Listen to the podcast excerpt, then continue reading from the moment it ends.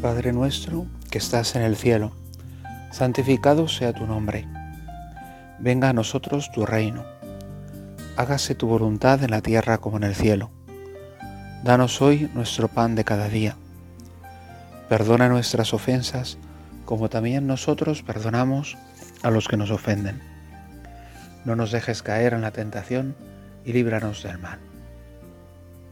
Estamos en el domingo de resurrección han pasado estos días de la Semana Santa en los cuales nos hemos recogido delante de Dios, hemos estado escondidos con Cristo en Dios, acompañándole en la cena, con esos sentimientos únicos que el Hijo de Dios vivió antes de entregar su vida por nosotros.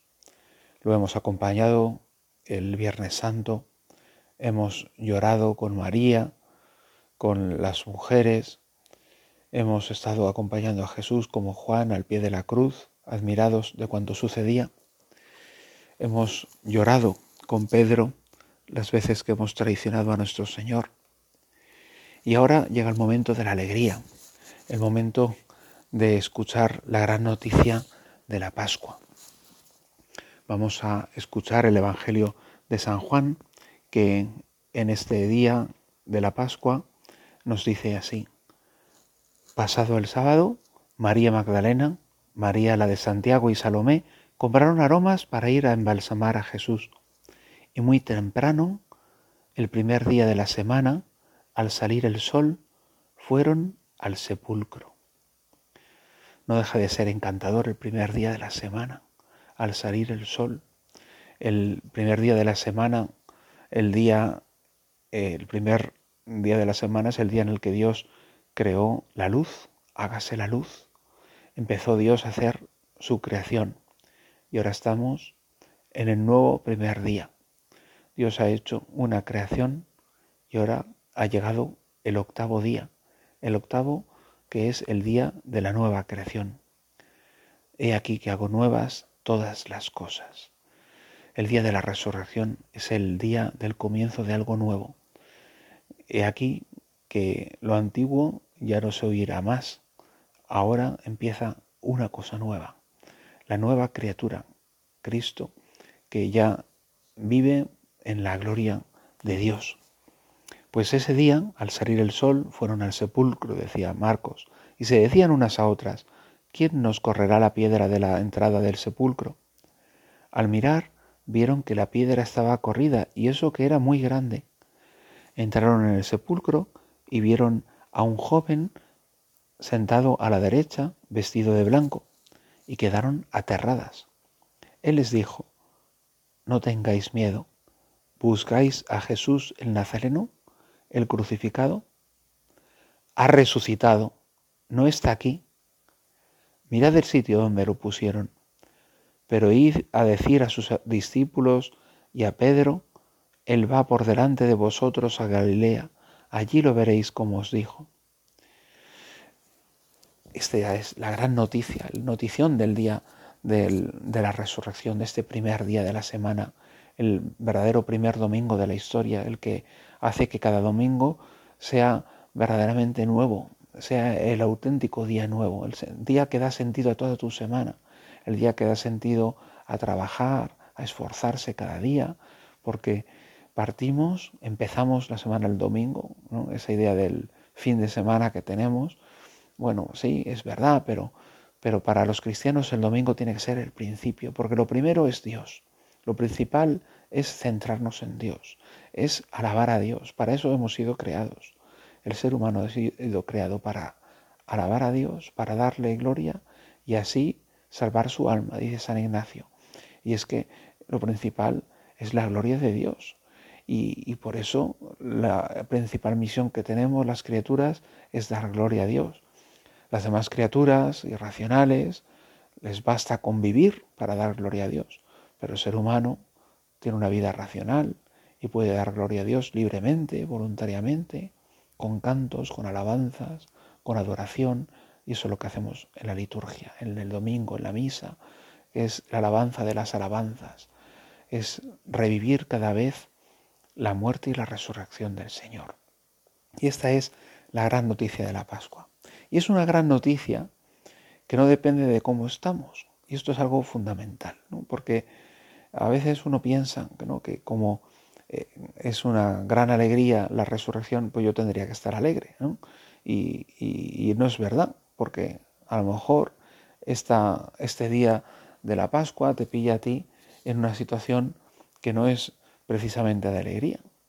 Se puede vivir la Pascua perfectamente en medio del sufrimiento, en medio del dolor, de graves problemas familiares o sencillamente de pequeños problemas que nos amargan un poco, que nos aguan un poco la fiesta, por así decir. Y yo creo que esto es muy bueno, porque el que entra en la gloria del Padre es Jesucristo. El que es glorificado es nuestra cabeza, pero nosotros, nosotros seguimos más bien en el Gólgota. Nosotros permanecemos en, en los días de la pasión. Nosotros estamos todavía puestos en la cruz. Pero claro, hay una diferencia. El que estuvo en la cruz el Viernes Santo era el Hijo de Dios. Tú y yo cuando sufrimos, pues no somos el Hijo de Dios, pero nosotros contamos con que el Hijo de Dios ya ha estado en la cruz. Y aunque el Hijo de Dios ahora está en el cielo, esa cruz tiene una validez eterna y una eficacia eterna y es capaz de extenderse con su fuerza y esa energía desbordante de la cruz hasta los últimos rincones de la tierra. Y por eso cada domingo y cada día en la misa se hace presente la Santa Cruz, la fuerza de la Santa Cruz, la victoria de Cristo en esa cruz. Y es muy importante darse cuenta de esto, sobre todo si no estás alegre, porque hoy nos pide el Señor que estemos alegres en esperanza, que le demos gracias al Señor porque ha resucitado para que así nuestra cruz sea una cruz esperanzada, una cruz que ya está unida a la cruz del Hijo de Dios. Y por eso nosotros que no somos hijos de Dios, de algún modo ya estamos con la cabeza en el cielo. Cristo es la cabeza, nosotros somos los miembros. De modo que si Cristo ya está en el cielo, nosotros, por así decir, ya tenemos un pie en el cielo. Y aunque suframos en esta tierra, y las lágrimas de los cristianos son verdaderas lágrimas y los dolores verdaderos dolores y precisamente porque como cristianos aprendemos a amar más y mejor, seguramente también suframos más. Del mismo modo como el sufrimiento de Cristo fue el más terrible de los sufrimientos.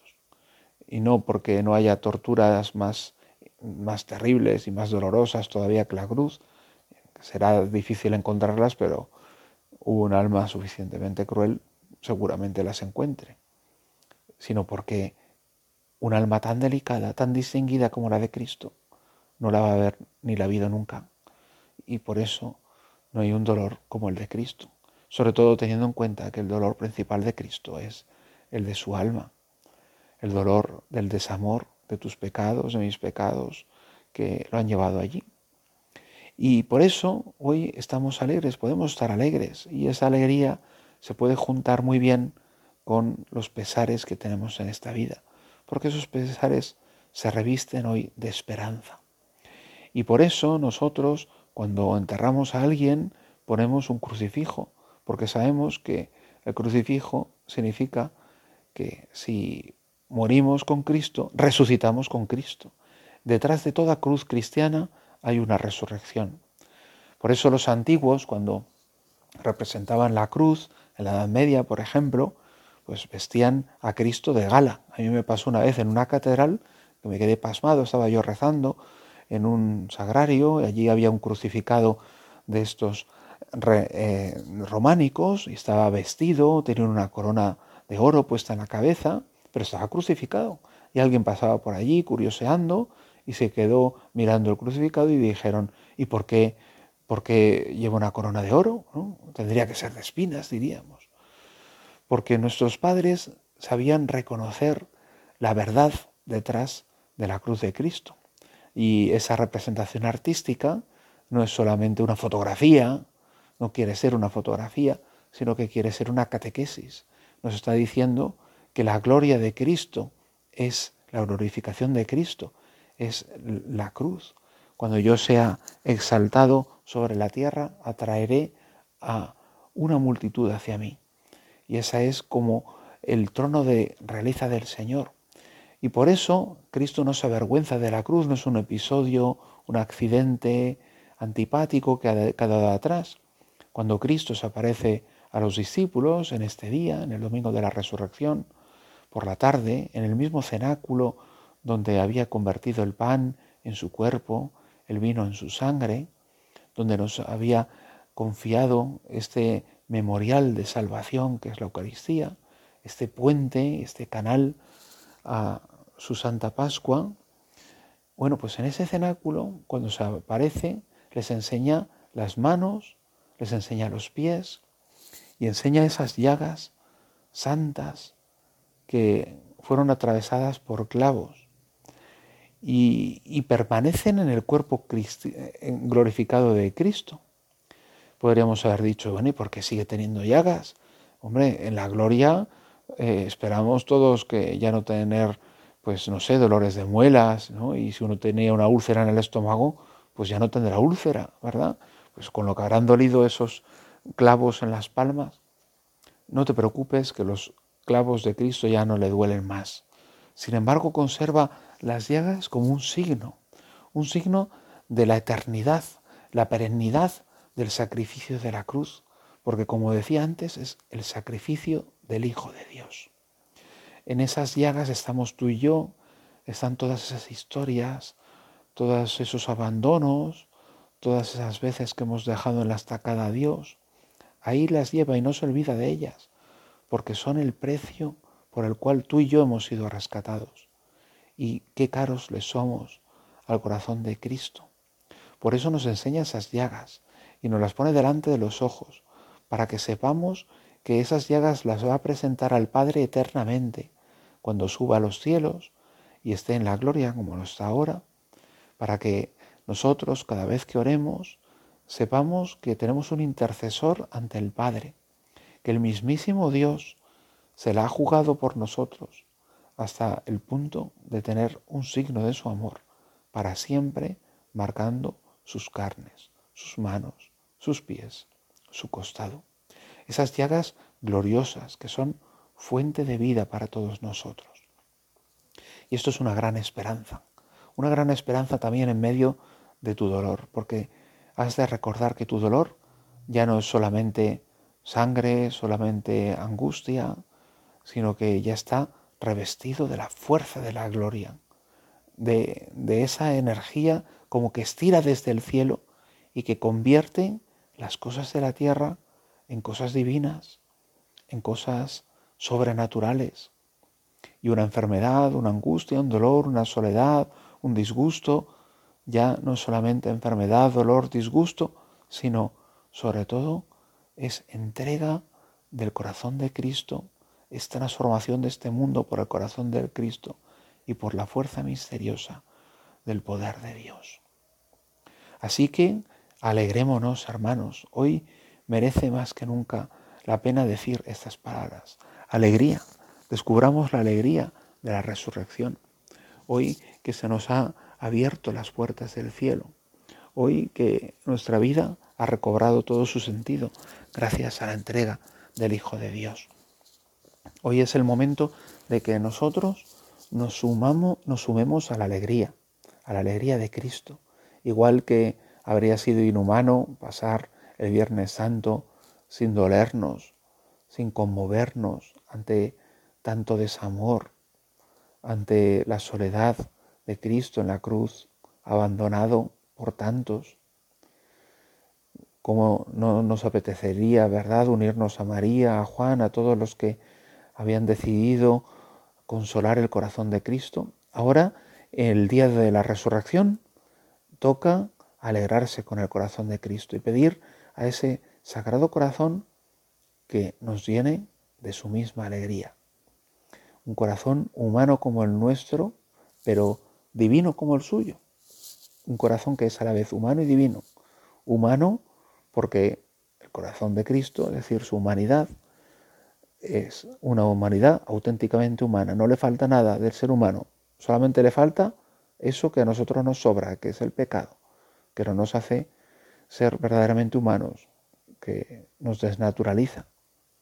Y además es más humano que ningún otro ser humano porque Él tiene consigo la presencia del mismísimo Dios, de la segunda persona de la Trinidad, el Hijo de Dios que está unido con Cristo. Y por eso ese corazón, con sus alegrías humanas y sus, y, sus sentimientos humanos y también con su inteligencia humana y con su libertad humana, ese corazón está entregándose a Dios por la salvación de todos los hombres. Nosotros en este día debemos unirnos a ese mismo corazón, porque como decía antes, Él es la cabeza, nosotros los miembros. No podemos ir por un lado la cabeza y por otro lado los miembros. Así que hoy nos dice San Pablo en la carta a los colosenses, ya que habéis resucitado con Cristo, buscad los bienes de allá arriba, donde está Cristo, sentado a la derecha de Dios. Aspirad a los bienes de arriba, no a los de la tierra, porque habéis visto, habéis muerto, perdón, y vuestra vida está con Cristo escondida en Dios. Pues refugiémonos en esas llagas. Hemos hablado de las llagas de las manos, que son las que, creo yo, presenta el sacerdote en nombre de Cristo a Dios en la misa, al elevar esas manos que tiene consagradas del día de su ordenación con el santo óleo, como una especie de reproducción de las llagas de Cristo, esas palmas abiertas que presenta a, Dios en las oraciones propias del sacerdote. Esas son como un recuerdo de las llagas de Cristo que está presentando continuamente a su Padre en el cielo. Pero pensemos también en la otra llaga, la llaga del corazón, la llaga que fue como una puerta que Dios quiso que abriera aquel soldado longinos para que todos tuviéramos acceso al corazón de Cristo. Hemos sido sepultados con Cristo en Dios. Qué dulce sepultura, qué viviente sepultura, porque no es una sepultura en la que hay podredumbre ni hay gusanos, todo lo contrario. La sepultura de Cristo es ser como escondidos con Cristo en Dios. Es decir, que somos refugiados en, en, Dios gracias a Cristo. No es una sepultura, es todo lo contrario, es más bien como un cobijo, es un verdadero hogar. Por eso morir en Cristo no es ninguna mala noticia, es una gran noticia, porque el que muere en Cristo resucita en Cristo. Y eso significa que cuando muramos tendremos esperanza, pero que ya ahora hemos muerto, hemos muerto al pecado, hemos muerto al hombre viejo, hemos muerto a Adán, Adán que había dejado este mundo lleno de cardos y de espinas, y ahora hemos nacido a Cristo. Hemos dejado los primeros siete días de la historia y hemos entrado en el octavo día, el nuevo día de esta nueva semana que acabará en un octavo definitivo, en un gran domingo, una gran fiesta en la cual nos reuniremos definitivamente, incluso carnalmente, visiblemente, con Cristo. Pero ya a través del bautismo, de este sacramento precioso, por el cual hoy te damos gracias, siendo domingo, ya a través del bautismo fuimos sepultados con Cristo. Vivimos místicamente la muerte de Cristo para, he aquí la clave y aquí lo que merece la pena, para poder así vivir una vida nueva, para resucitar también con Cristo. Y esos que somos renacido, ahora se nos pide buscar los bienes de allá arriba, donde está Dios. Ya es hora de que de algún modo soltemos amarras de las cosas de la tierra, que dejemos de amar las cosas de este mundo como si en ella nos fuera la vida. Pero ¿cómo te va a ir la vida en aquello que no te da vida, en aquello que no te sacia, en aquello que sabes bien que no te acaba de merecer la pena? ¿Cómo podemos dejarnos el corazón como en jirones detrás de todas esas cosas que no nos sacian? Este es el momento de que tratemos de compartir los mismos sentimientos de Cristo Jesús, que, no tuvo bien, no tuvo eh, como una especie de rapiña retener su naturaleza divina, sino que se rebajó a sí mismo para que todos nosotros pudiéramos ser elevados a su condición. Bueno, pues nosotros queremos lo que tú quieres, Señor. En este rato de oración nos ponemos y nos cobijamos en esa llaga de tu costado, donde sentimos tu calor, sentimos el palpitar de tu corazón y queremos que nuestro corazón también palpite al ritmo de tu corazón. La paloma ha encontrado un refugio, la golondrina un nido, tus altares, Señor de los ejércitos. El altar que Dios ha construido en este nuevo templo es el corazón de Cristo. El templo es su cuerpo, el altar es su corazón, donde ofrece el sacrificio de su vida entregada por amor a ti, a Dios, por ti, por mí. Y en este sacrificio nosotros somos reconfortados, pues en ese altar nos refugiamos, en el altar de tu corazón, Jesús, y queremos compartir los mismos sentimientos de Cristo Jesús, tener entre nosotros los mismos sentimientos de Cristo Jesús, de ese sagrado corazón.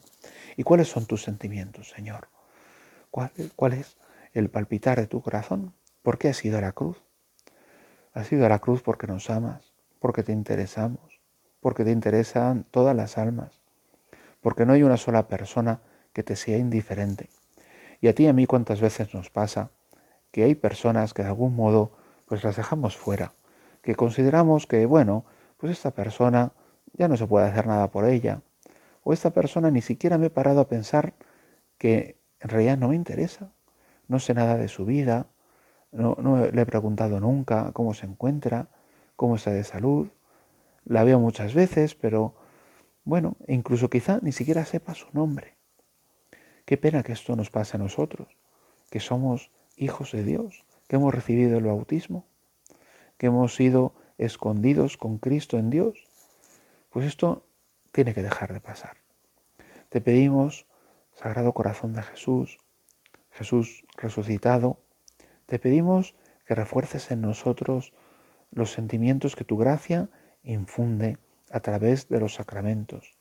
Tú nos diste el bautismo para poder incorporarnos a ti y que ya ninguna de nuestras cosas fuera meramente humana, sino que se elevara al rango divino.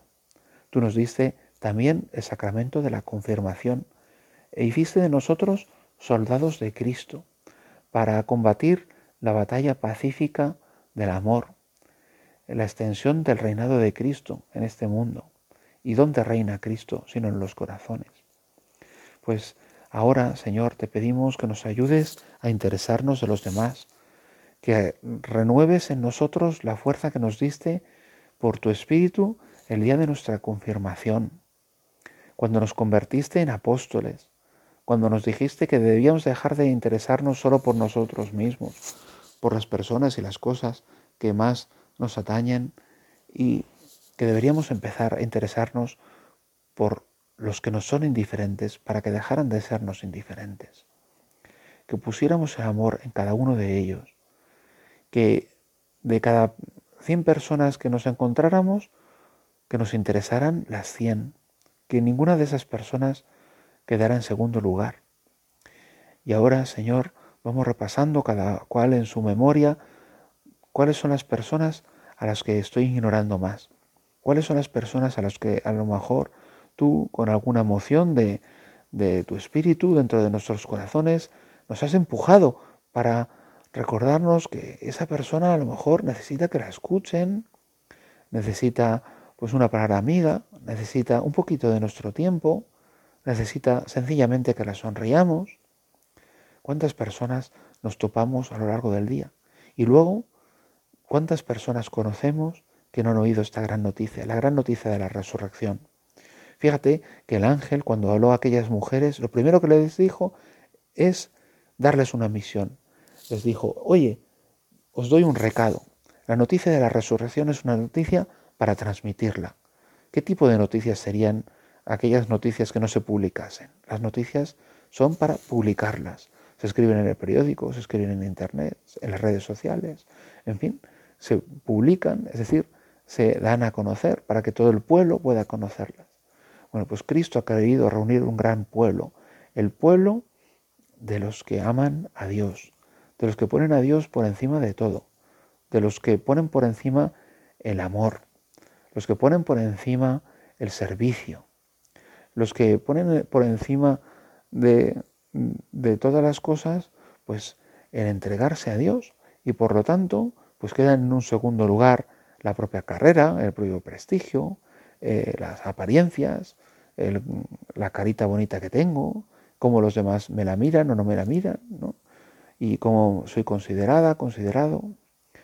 Bueno, Señor, te pedimos en este día que nos ayudes a entregarnos a los demás, a servir y que ofrezcamos servicio de la palabra de Dios, de poner en los oídos de nuestros amigos esta gran noticia, que para, para nosotros Dios es imprescindible, que no podemos vivir sin Él, que Él hace que nuestra vida recobre sentido y que podamos caminar incluso en medio del dolor, que hay esperanza, que se, que se tiene un sentido para esta vida, incluso un sentido más allá de la muerte, que merece la pena trabajar, que merece la pena ser generosos, que aunque haya muchas personas egoístas y que aunque haya muchas cosas que nos desanimen, se puede uno entregar y que hay más alegría en dar que en recibir.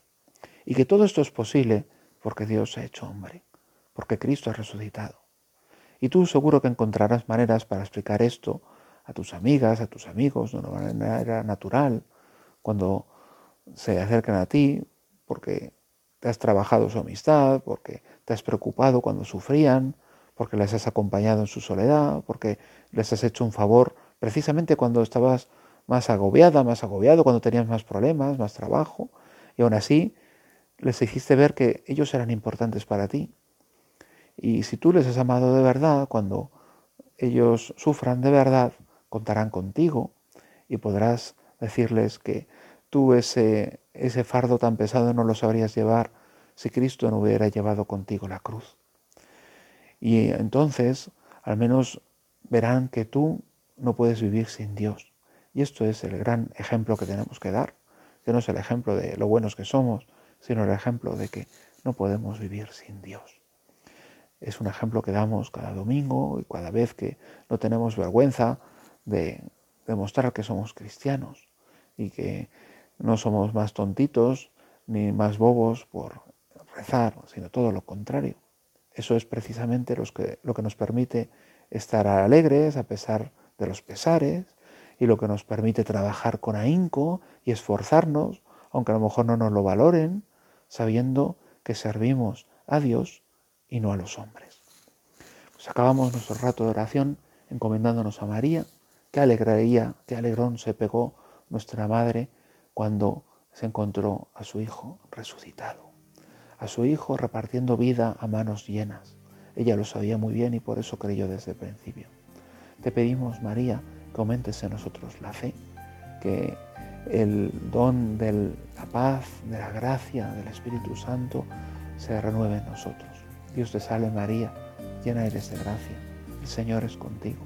Bendita tú eres entre todas las mujeres y bendito es el fruto de tu vientre, Jesús.